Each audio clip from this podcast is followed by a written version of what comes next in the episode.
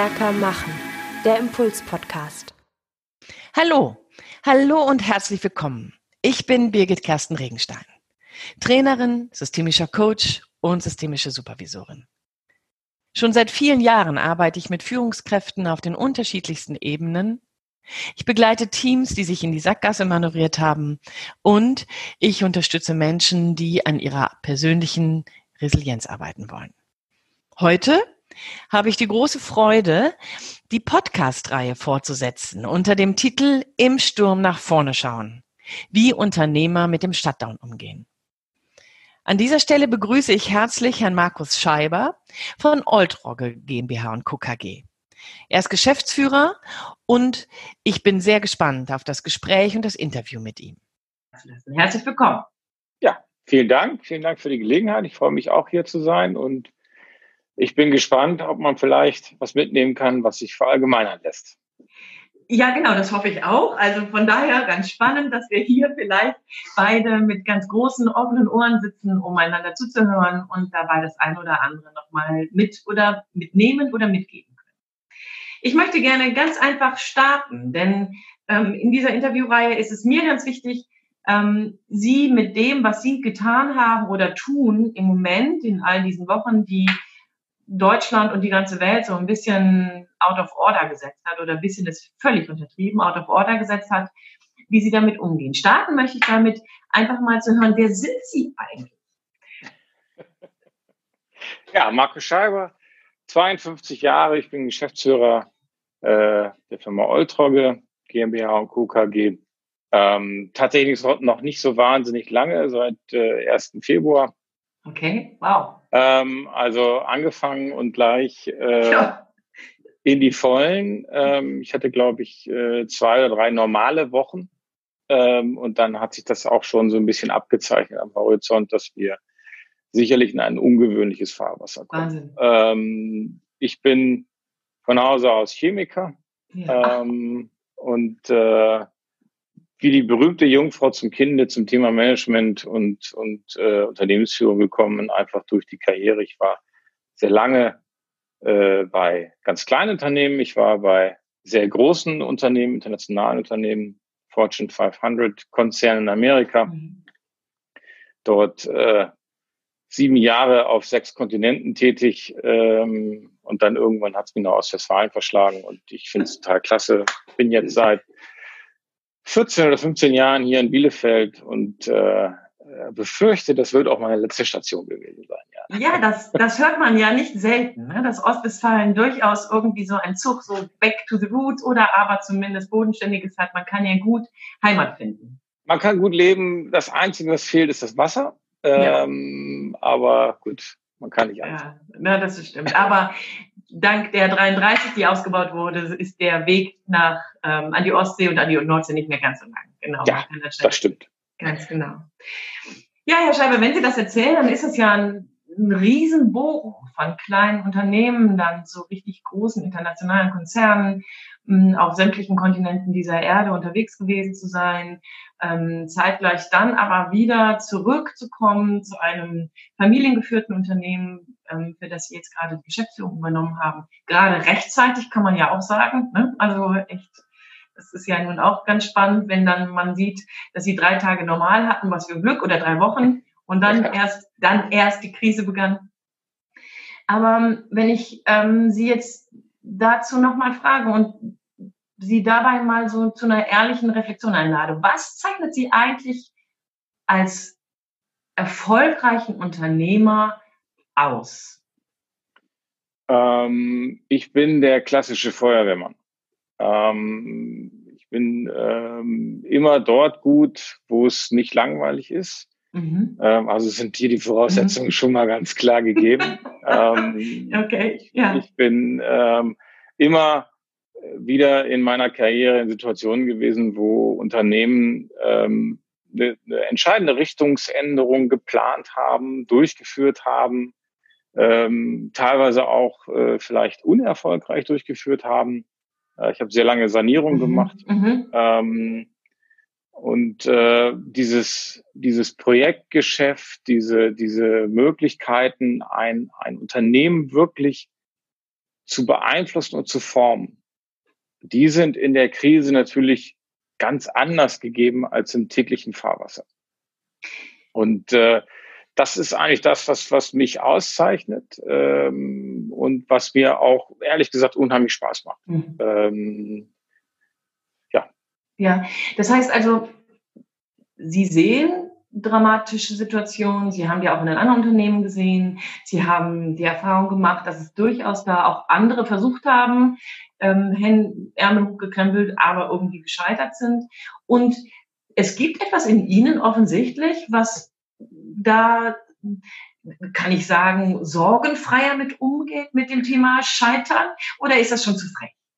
Ähm, ja, äh, sorgenfrei. Das ist tatsächlich ein guter Ansatz. Äh, ich glaube, wenn man sich äh, in Veränderungsprozesse begibt, egal ob sie jetzt aus einer, aus einer ähm, Situation heraus sind, die dramatisch ist oder nicht, ein Veränderungsprozess ist für die meisten Menschen immer dramatisch. Mhm. Ähm, die wenigsten Menschen genießen wirklich die Änderungen. Die meisten mhm. sagen es, äh, aber in Wirklichkeit finden sie es nicht gut. Also das ist unerheblich.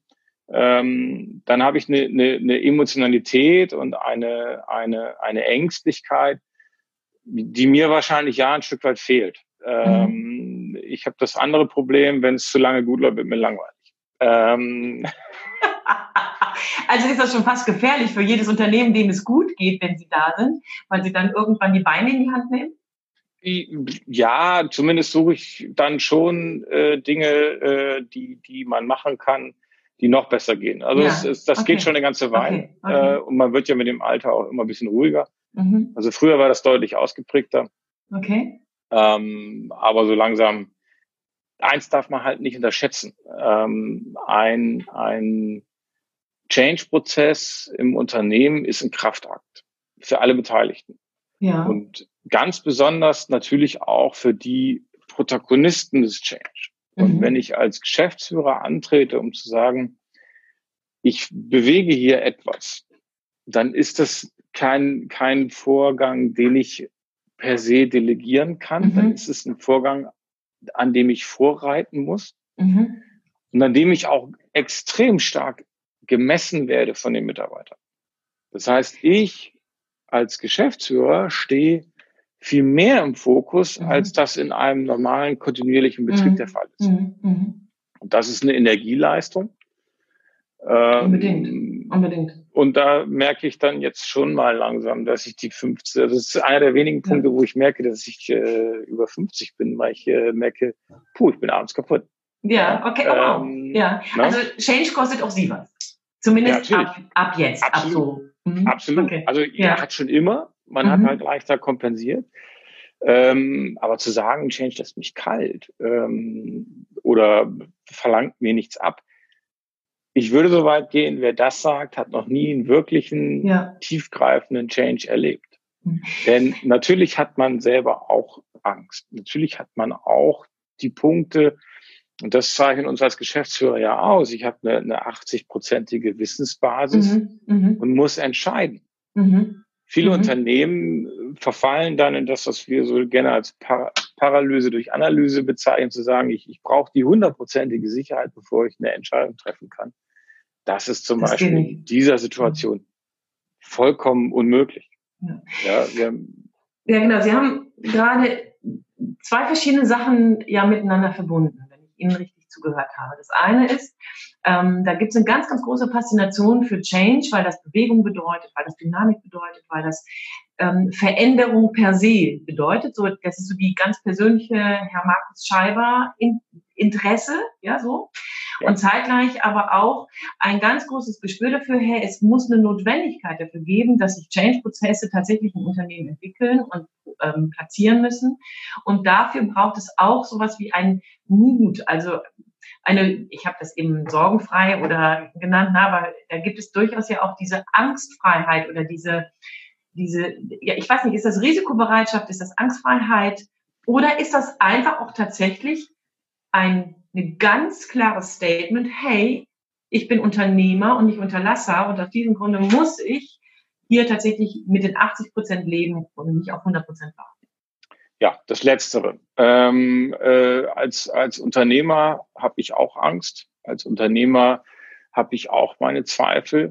Ähm, als Unternehmer darf ich mich davon aber nicht lähmen lassen. Mhm. Und mhm. ich darf, und das ist entscheidend für einen Change-Prozess, mir meine Begeisterung für das Ziel nicht abkaufen lassen. Und das, das einzige, die einzige Währung, die einzige Motivation, die mich und meine Mitarbeiter da durchträgt, ist die Begeisterung für das, was wir tun.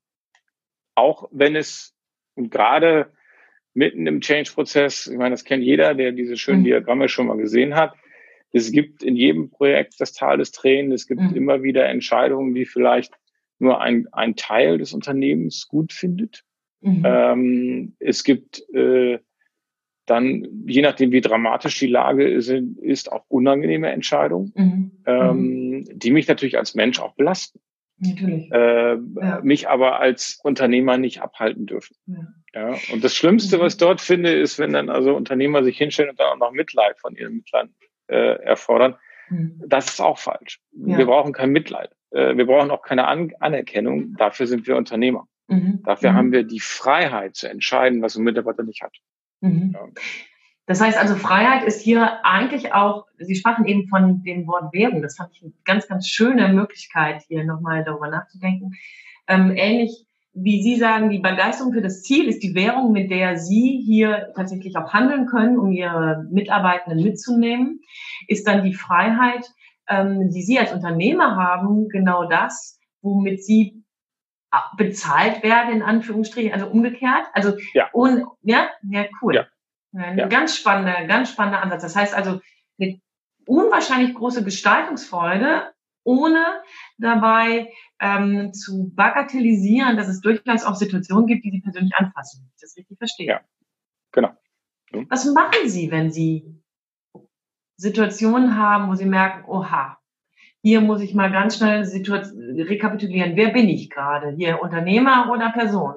Ähm, gibt es solche Situationen, wo Sie ja, das Ich glaube, merken? das eine, ja, wenn ich das, wenn ich das merken würde, dann wäre ich entweder keine gute Person oder kein guter Unternehmer. Ähm, ich habe mir schon vor vielen Jahren abgewöhnt, irgendwie eine Rolle zu spielen. Mhm. Ich kann mich gut erinnern, vor 20 Jahren bin ich im Anzug mit Krawatte äh, ins Büro gegangen, weil ich dachte, das gehört dazu.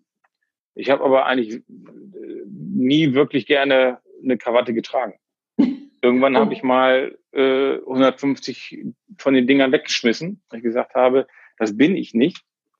Ähm, ich will authentisch sein. Ich, ich will der Markus sein, der morgens aus dem Bett gestanden ist, der sitzt auch hier am Schreibtisch.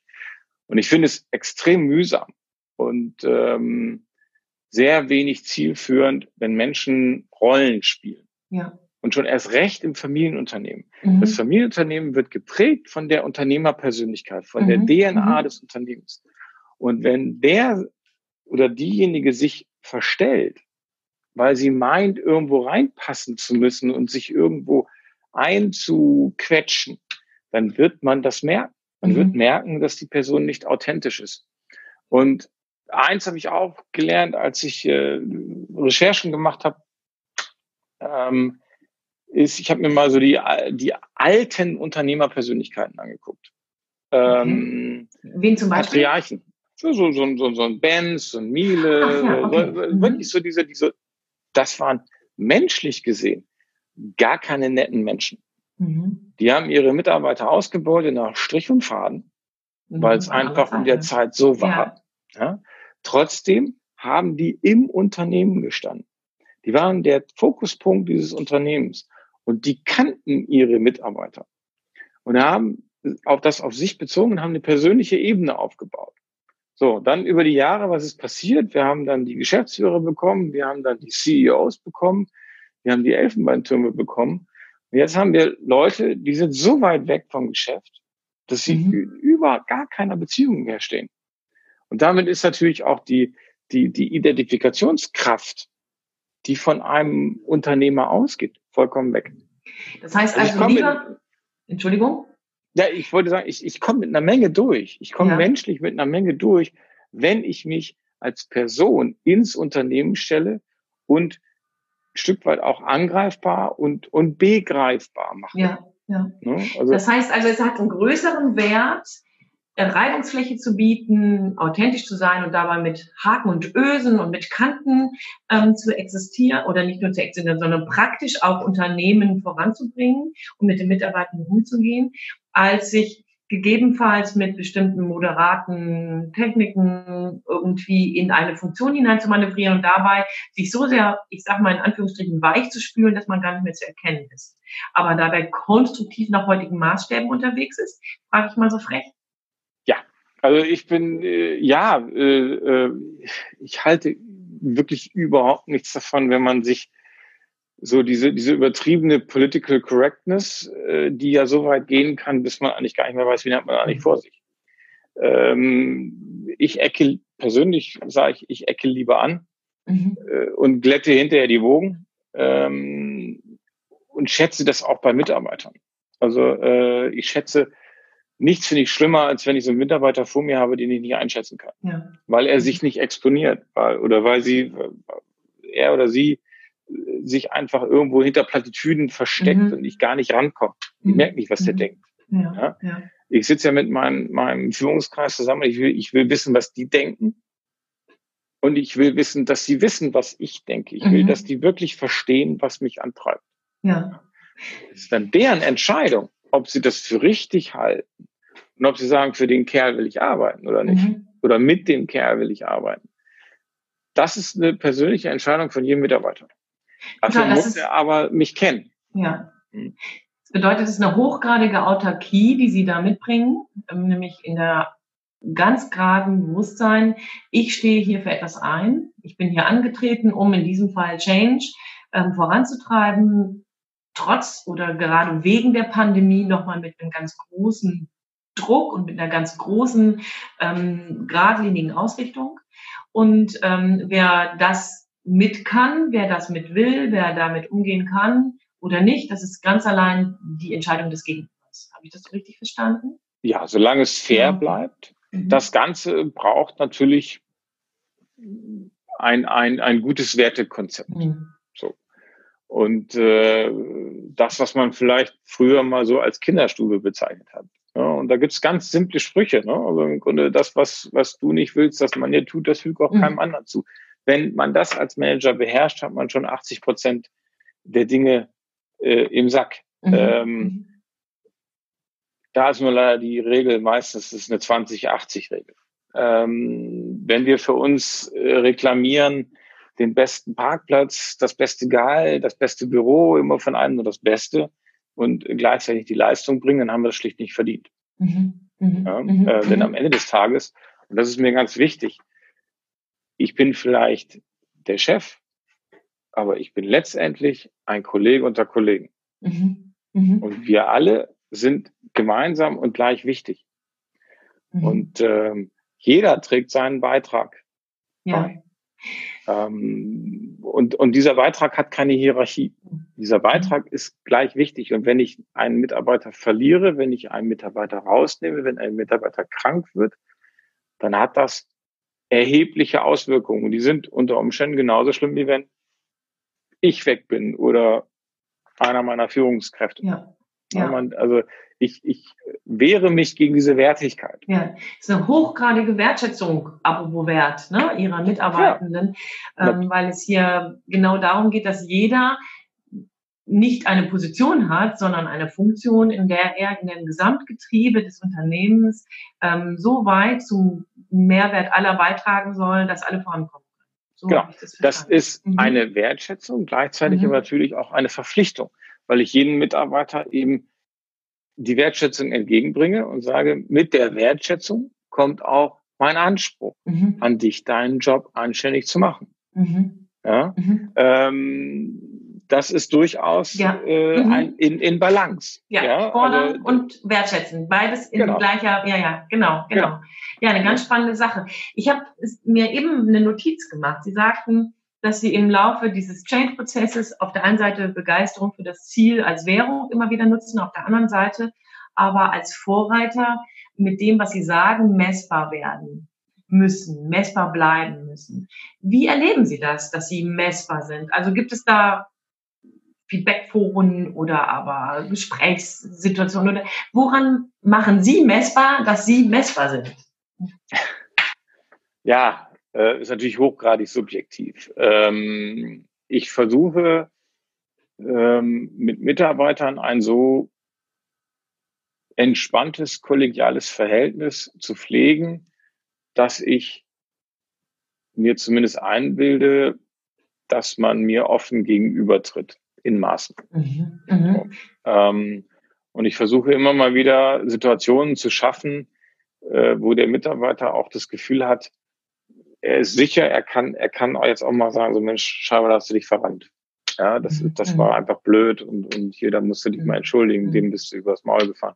Das sind so die Dinge, die mir passieren. Ja, in der, in der Euphorie des Geschäfts rollt man dann auch schon mal über jemanden rüber, was man gar nicht wollte. Mhm. Dann ist es total wichtig, dass mhm. jemand mhm. kommt und sagt, da musst du nochmal, ja.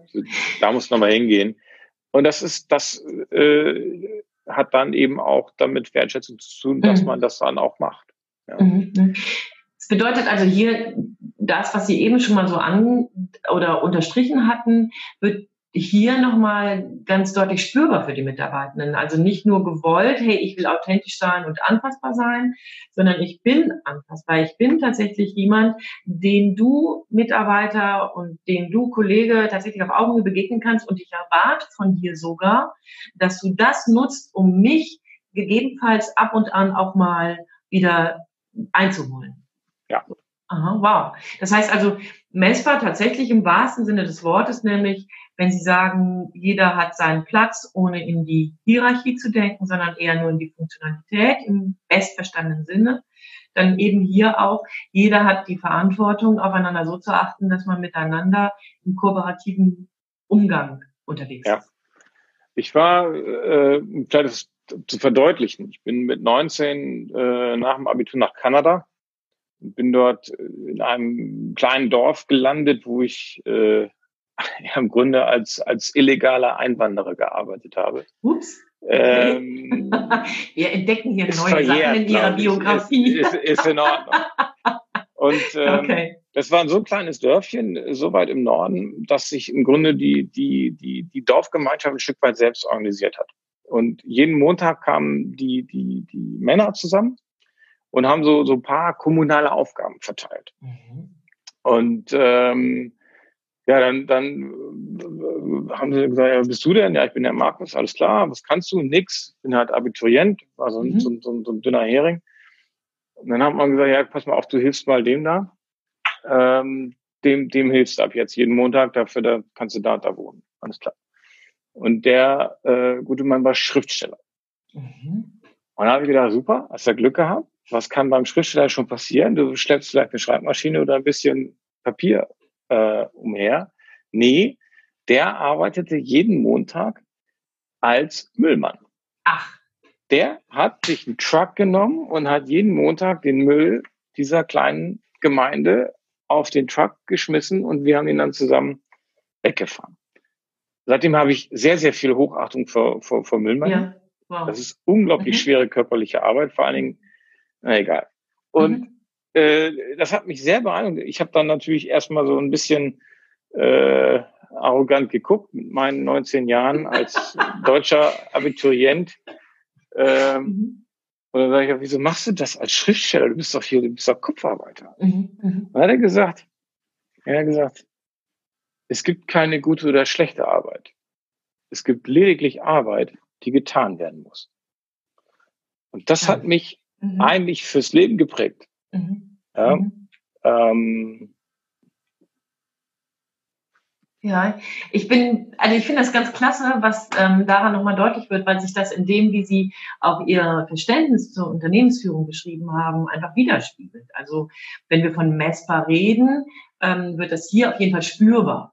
So, ja. ne? Also um das nochmal so auch ähm, Ihnen zurückzuspiegeln. Wenn ich jetzt trotzdem noch einmal zurückkomme, Sie hatten zwischendurch eine Aussage getroffen. Natürlich haben Sie als Unternehmer auch schon mal Angst, gerade wenn man sich das alles ansieht, welche ähm, Effekte die Pandemie hat, was der Shutdown bedeutet für die deutsche, aber auch für die internationale ähm, Ökonomie.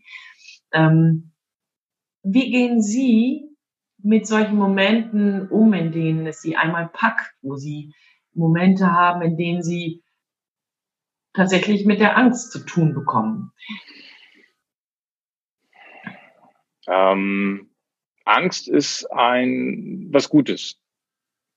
Angst ähm, ist, ist ähm, äh, dein Freund.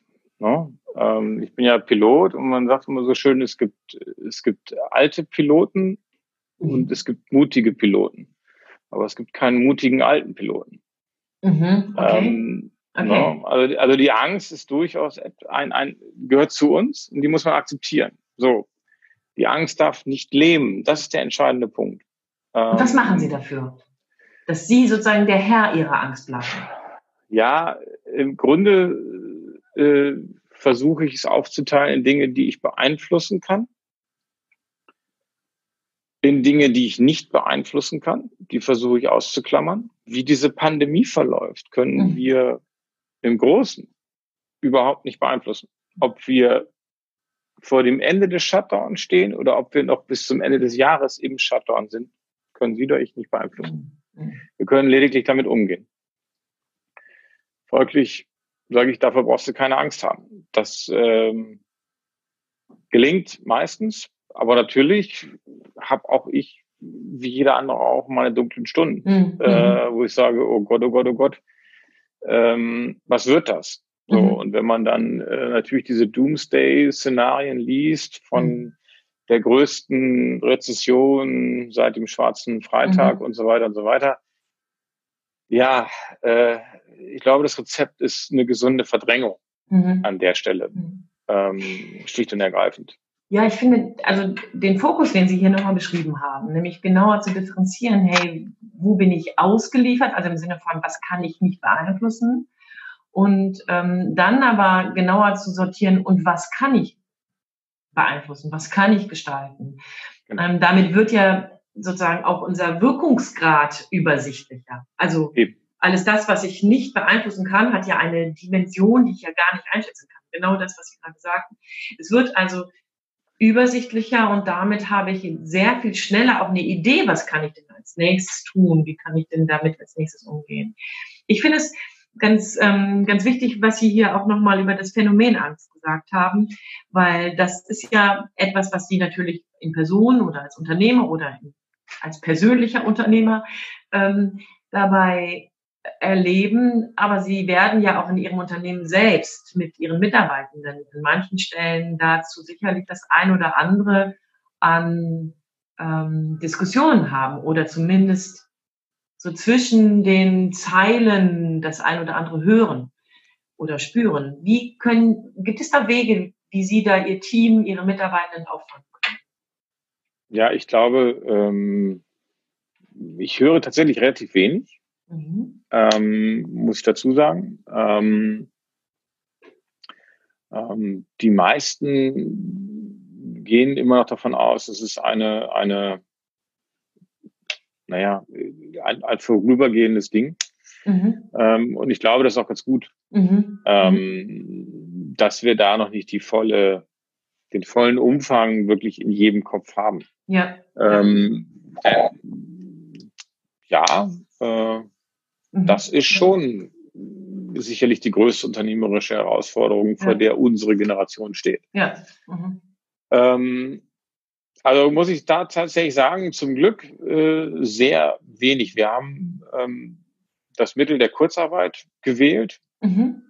Wir haben auch extrem früh und extrem stark auf das Thema Homeoffice gesetzt. Mhm. Das heißt, dass der Aus, so dieser, dieser wirklich enge zwischenmenschliche Austausch im Moment natürlich auch ähm, ja, äh, unter die Räder kommt. Mhm. mhm. Normalerweise versuche ich abends nochmal so ein bisschen durch die Büros zu gehen, da sitzt immer mal der eine oder andere. Mhm. dann quatscht man so ein bisschen und kriegt eigentlich ein Gespür dafür, wo der, wo ja. der oder diejenige steht. Ähm, das fehlt im Moment ganz, ja, okay. ganz klar. Ja. ja, na klar, die informelle, das informelle Miteinander, das ähm, hilft einem auch schon mal. Dann hat man einen lockeren Spruch und dann, ne, genau. also dann ist das eine oder andere dann auch wieder leichter, selbst wenn der Umstand als solches sich dadurch nicht verändert hat, aber man hat selbst nochmal einen leichteren Blick drauf. Das ist richtig.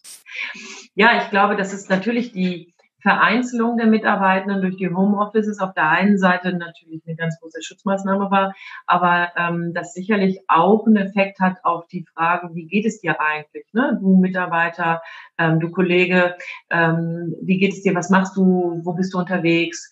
Und das verkürzt sich wahrscheinlich auch so die wesentlichsten Informationen, die man miteinander austauscht, statt dann eben informell mal zu sagen, boah, ich habe gestern Nacht echt schlecht geschlafen. Ne?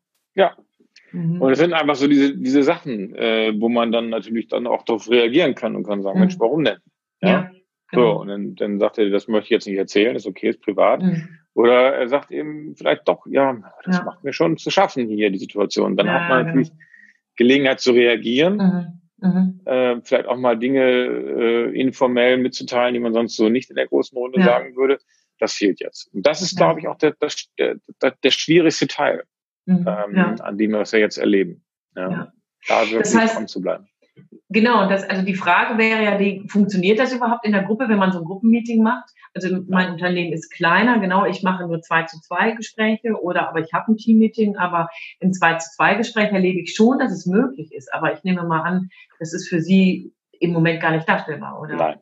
Nein, also ähm, es gibt so, so Mittel der One-Way-Kommunikation. Mhm. Wir haben versucht, zu Ostern so ein kleines Video mhm. den Leuten zu schicken, dass wenigstens mal so ein bisschen Ach, Ton rüberkommt. Ja. Aber das ist natürlich eine One-Way-Geschichte. Mhm. So, mhm. und die kommt auch über ein gewisses Maß an Plattitüden nicht hinaus. Mhm. Ähm, das fehlt. Also was ja. fehlt, ist man dieses, dieses sich begegnen auf dem Gang, ähm, dieser kurze Blick, um zu sehen, Mensch, da geht einer mit einmal vornüber gebeugt, mhm. der sonst gerade war. Mhm. mhm. Sagst mal, Mensch, was ist denn los? Alles gut. Mhm. mhm. Ja.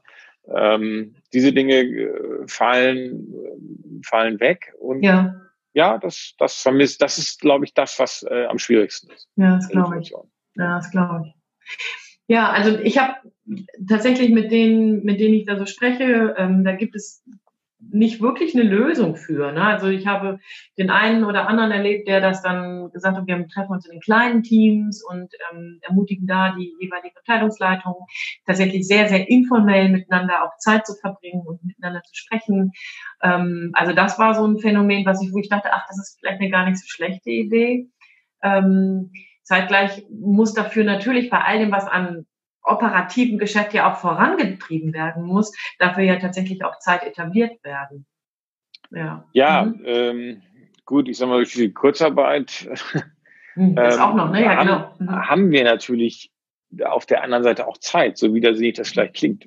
Mhm. Ja, mhm. ähm, Stimmt. Das ist ähm, und was man auch sagen muss, ähm, ein Effekt, den den den wir ähm, feststellen, die Qualität der Kommunikation ähm, und die Strukturiertheit der Kommunikation ist deutlich besser. Mhm. Mhm. Ja, also dieses Gefühl, ich muss sie jetzt anrufen, ähm, gibt eine strukturiertere Kommunikation als, naja, ich gehe dann nachher mal eben schnell rüber und sag Ihnen das. Mhm. Das wird dann mhm. vergessen oder mhm. ja, man hat sich schon gesehen, also ist das in der, in der To-Do-Liste im Kopf schon abgehakt. Ähm, also das ist tatsächlich ein guter Effekt, ja. ähm, dass wir sehen, Kommunikation läuft viel strukturierter, viel besser. Auch die Produktivität im Homeoffice ist wirklich gut. Ja, das stimmt. Das stimmt, es ist also eine richtige Image-Rettung des Homeoffice. Ne? Also finde ich, wenn man sich das mal so ansieht, was man so alles jetzt in den Home, also ich höre es auf jeden Fall ganz oft, dass es ähm, wahnsinnig produktiv ist, dass viele unwahrscheinlich viel arbeiten und sich nie vorstellen konnten, waren, was das eigentlich bedeutet, im Homeoffice so viel zu schaffen. Mhm, genau. Ja, das, ja. Äh, genau, das stimmt. Herr Scheiber, ich möchte gerne so zum Ende unseres Gespräches einmal Sie fragen, gibt es, wenn Sie so nach Lessons learned gefragt werden und Sie das jetzt mal in einen Satz formulieren würden, gibt es etwas ganz Explizites, wo Sie sagen, ja, das ist das, was ich gelernt habe und was ich jedem weitergeben kann? Zu früh zu handeln ist selten ein Problem. Man steht höchstens da wie ein Idiot oder wie ein Angstmacher.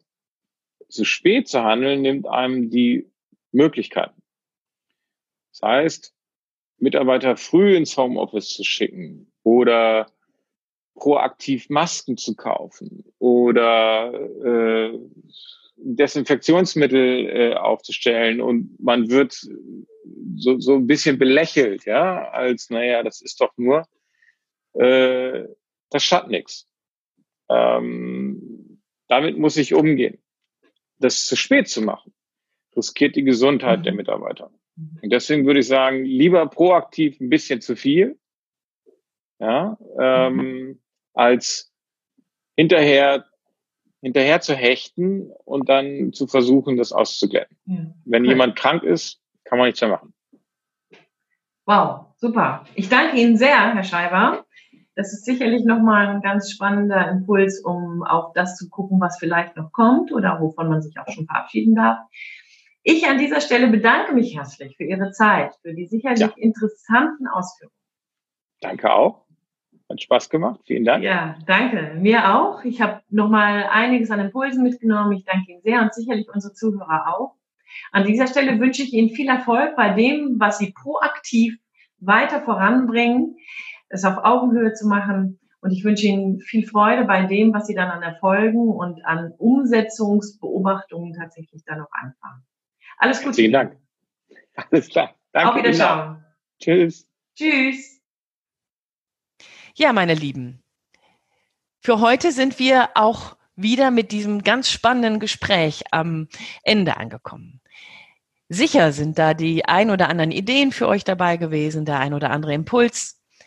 Ich wünsche euch auf jeden Fall, dass ihr bei dem Nachdenken, Nachklingen lassen viel Freude habt. Und viel Spaß beim Ausprobieren. In diesem Sinne, eure Birgit Kersten Regenstein von Teamkompetenz. Einfach stärker machen.